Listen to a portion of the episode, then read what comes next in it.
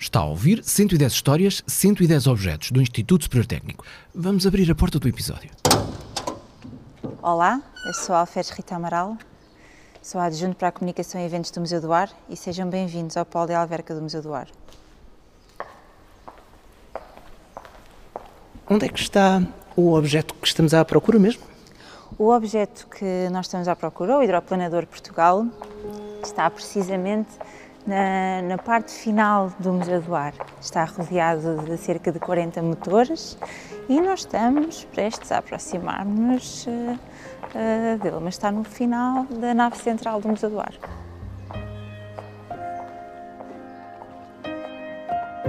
Portugal, o hidroplanador.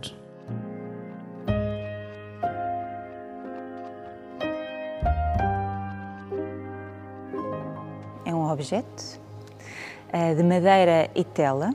As asas são de madeira e, tendo em conta que não tem motor, não necessita de ser revestido uh, como tal, e é todo revestido em tela. Tela que hoje em dia, para exposição, o hidroplanador não tem por completo. Tem apenas nos flutuadores e na parte inferior da fuselagem. Nas asas, nada de tela, o que permite ver todo o engenho aplicado neste pequeno. Gigante é o maior objeto que nós temos aqui no polo de alverca do Museu do Ar, daí também estar na parte final da, da exposição. Tem cerca de 19 metros de envergadura.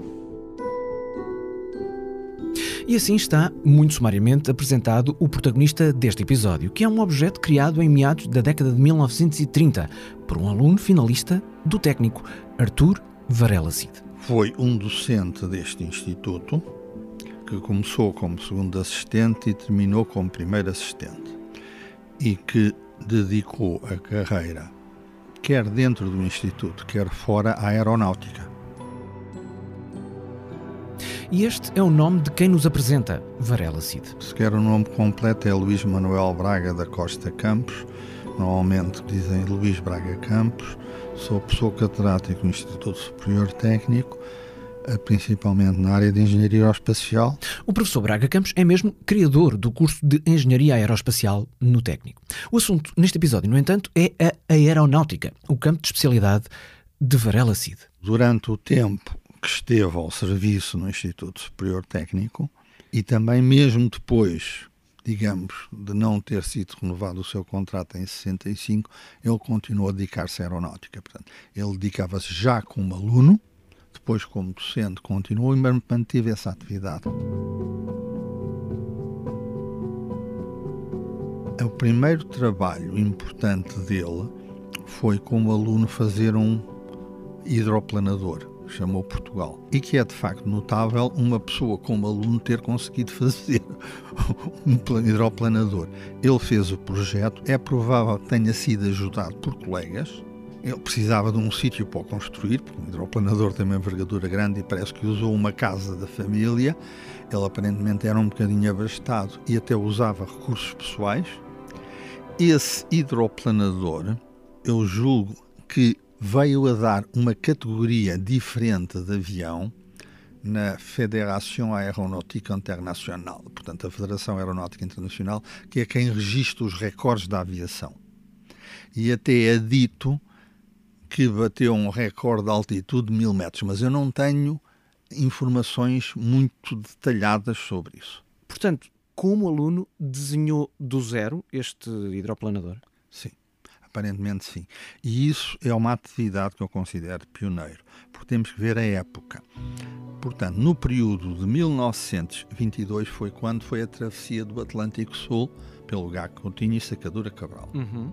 E depois seguiu-se todo um conjunto de missões às antigas colónias portuguesas, que culminaram com a ida até Timor, que foi a mais distante. E nessa altura, a travessia do Atlântico Sul é pouco conhecida, fora de Portugal, porque ela teve uma paragem em meio do Atlântico. E o que ficou famoso foi em 1927 o Charles Lindbergh fazer uma travessia sem parar. Sim.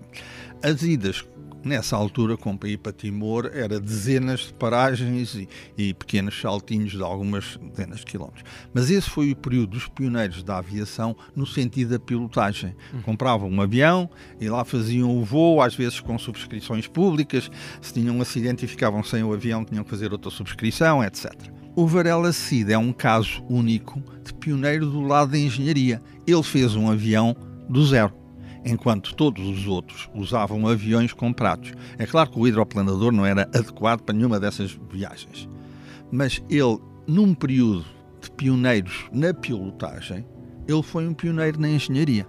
E que eu saiba, não houve mais ninguém que tenha feito aviões de raiz em Portugal a não ser ele, com esse, e depois da guerra, com um motoplanador que chamou São Miguel. Motoplanador é uma aeronave híbrida, um planador com um motor para ajudar em alguns momentos de um voo, mas não na totalidade do voo. O voo, esse, é feito sem o auxílio do motor. Ora, tanto quanto se sabe, Varela Cid fez o motoplanador São Miguel em 1949. Foi um dos muitos projetos executados pelo então docente do técnico, que obteve uma não muito fácil de conseguir bolsa de investigação do Instituto de Alta Cultura entre 34 e 39, mas não só, conseguiu colocar nas instalações do técnico três aviões, Bristol Blenheim e Beaufighters. Conheci um professor do técnico que dizia que ele de vez em quando ia lá testar os motores do Blenheim e que não se conseguia dar aula. pois acredito. Pois. E já agora, para que, é que serviam esses aviões que trabalhavam, mas muito naturalmente não podiam voar? Ver como é que é a estrutura do avião, ver como é que é o trem de aterragem. Olhar para a mecânica. Olhar para a mecânica, olhar para os sistemas elétricos, ver qual é a anatomia do avião. Aquilo é, é, como se fosse em medicina certo, certo. ter um corpo humano, pronto ver como é que é o objeto real e ver qual é a anatomia do avião, quais são os sistemas todos que lá estão. Assim era Varela Cid nas aulas de aeronáutica e aerodinâmica, que ensinava com recurso a um túnel aerodinâmico, também pensado e construído no técnico por ele. E numa época em que o país vivia numa ditadura, ao longo de vários anos terá conseguido 450 viagens ao estrangeiro para que os alunos aprendessem com o que se fazia lá fora. Por outro lado, nunca conseguiu concretizar o projeto de um laboratório de aeronáutica e de um curso de engenharia aeronáutica no técnico. Também não concretizado um projeto de avião de transporte para o ultramar. Ideias que fervilhavam na cabeça do docente, que era também um antigo aluno do técnico e que, rezam os relatos da época, voltando atrás no tempo, com apenas 24 anos de idade, pensou e construiu um ainda hoje raríssimo hidroplanador. Raríssimo porque se até os hidroaviões, por serem tão dispendiosos, só são utilizados quando não há mesmo qualquer pista terrestre para aterrar ou levantar. A ideia de fazer um hidroplanador ainda parece mais singular, porque um planador não tem motor.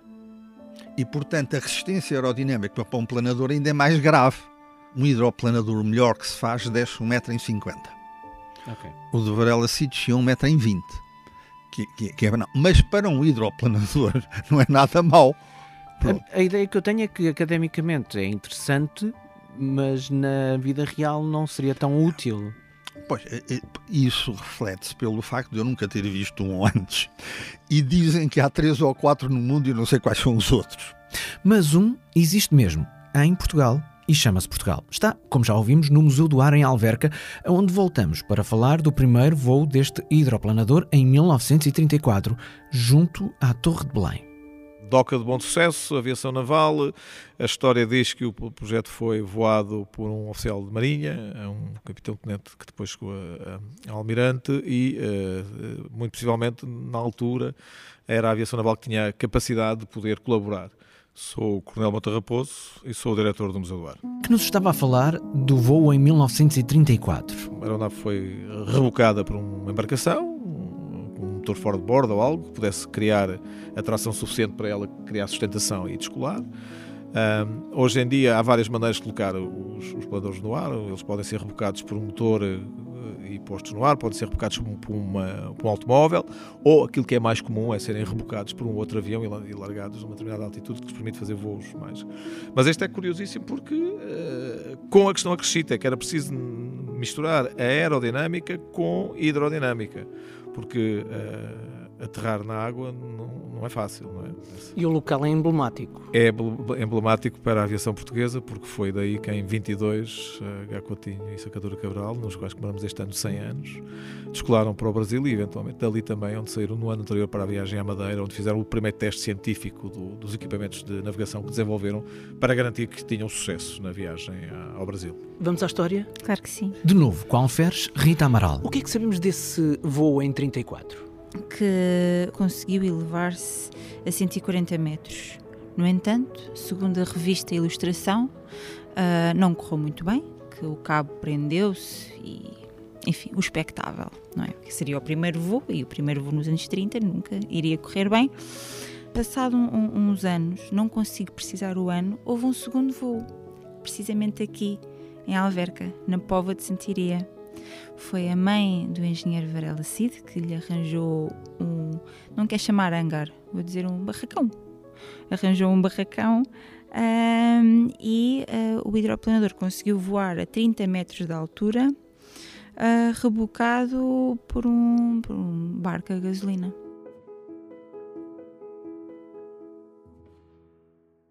Não se sabe quando foi isso e sabe-se pouco mais sobre o que se seguiu para o hidroplanador Portugal como objeto. O início sabemos. Ele construiu, voou no Tejo com o apoio da Marinha. Ele precisava da Marinha para o barco e até foi o piloto foi da Marinha. Uhum.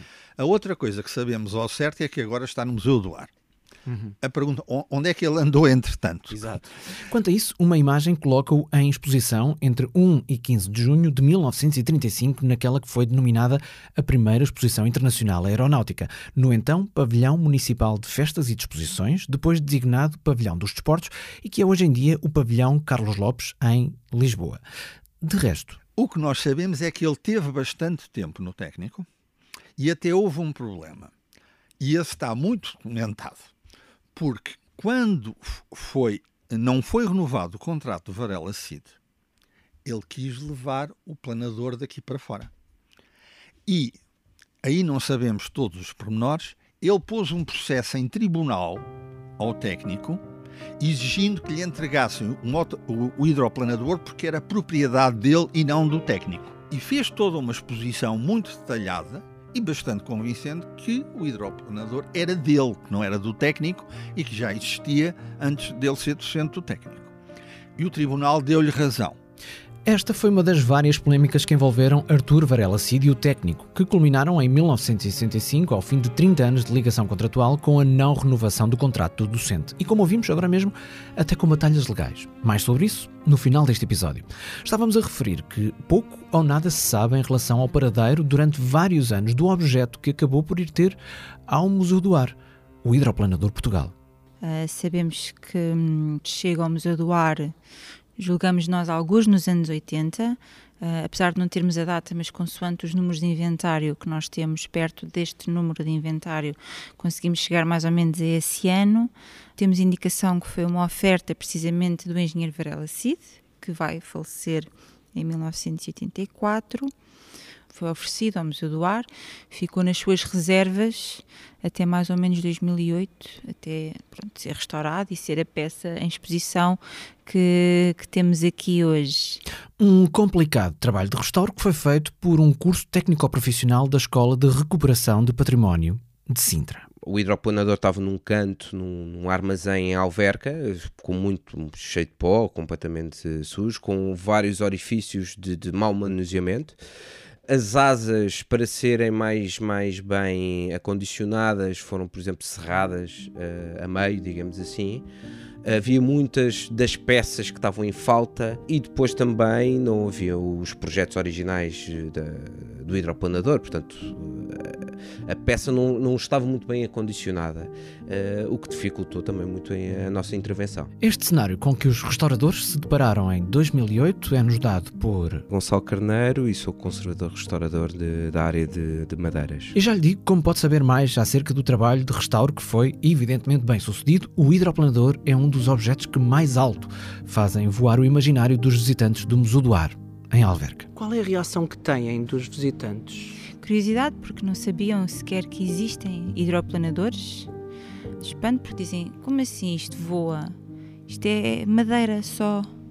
Não vêem a tela, está desentelado. Sabe que uh, o voar é algo que cativa desde a criança mais pequena até o adulto, não é? Porque isto uh, é pesado, mais pesado que o ar, voa, leva-nos do ponto A ao ponto B com segurança. Uh, portanto, eu acho que todo o museu tem muito impacto. A peça em concreto, o facto de ela estar desentelada, como a Alfés Rita estava a dizer, permite perceber o que é a obra em si enquanto construção. É interessante para os engenheiros, por exemplo, que visitem o Museu do Ar, não é? Uh, hoje em dia, processos de construção são diferentes, mas na genes acaba as logarinas, uh, a forma como a peça é construída é muito semelhante. É? Espero que não esteja nenhum engenheiro aeronáutico depois a ouvir isto e a dizer que eu não, não estou. Mas é um bocado, há aqui muita dessa filosofia. É, e o facto de estar muito acessível, as pessoas podem chegar, podem tocar, podem ver, e a construção frágil, isto é madeira, caramba, é madeira de balsa, é madeira fininha, como é que isto. E, e é engraçado, para, para, mim o mais engraçado é, é, ver as crianças pequenas olharem com aquele ar, uh, com o olho brilhante assim, que é isto? O que é que foi? Como é que isto funciona? E o que os leva a fugir um bocadinho, talvez, das teclas e, do, e dos ecrãs dos, dos telemóveis e dos, dos, dos, iPads, mas e depois andam e perguntam e fazem. É, é um bocado nessa linha. O Hidroplanador Portugal, um dos raríssimos hidroplanadores em todo o mundo, projetado e construído por Varela Cid, na altura ainda aluno do técnico e que depois veio a ser docente do técnico, está exposto em Alverca, no Museu do Ar. Para conhecer melhor Varela Cid, figura marcante, inovadora, mas também controversa do técnico, falamos aqui de vários projetos e também afloramos as polémicas em que esteve envolvido, pode ouvir em 110.tecnico.ulisboa.pt a conversa com o professor Luís Braga Campos, em que fazemos um percurso por toda a carreira de Varela Cid. Também aqui só demos uma pincelada pelo trabalho de restauro feito no hidroplanador pela Escola de Recuperação de Património de Sintra e foi muito trabalho. Acredite, é muito interessante a conversa com Gonçalo Carneiro, que também deixamos no site do programa. E claro, a conversa com o Coronel Mota Raposo e Alferes Rita Amaral, que nos receberam no Museu do Ar. Um grande obrigado a todos eles pelo contributo que deram para este episódio. Tudo isto e ainda a prosa do Silvio Mendes sobre esta história, só mesmo em 110.tecnico.ulisboa.pt. Este é um programa do Instituto Superior Técnico, com produção 366 ideias. É feito por Joana Lobo Antunes, Pedro Garvão Pereira, Silvio Mendes e Filipa Soares, da área de comunicação, imagem e marketing do técnico. Pela 366 ideias, o apoio editorial foi da Rafael Aranha Mendes. E eu sou Marco António. Realizo o programa e conto-lhe 110 histórias de 110 objetos do Instituto Superior Técnico.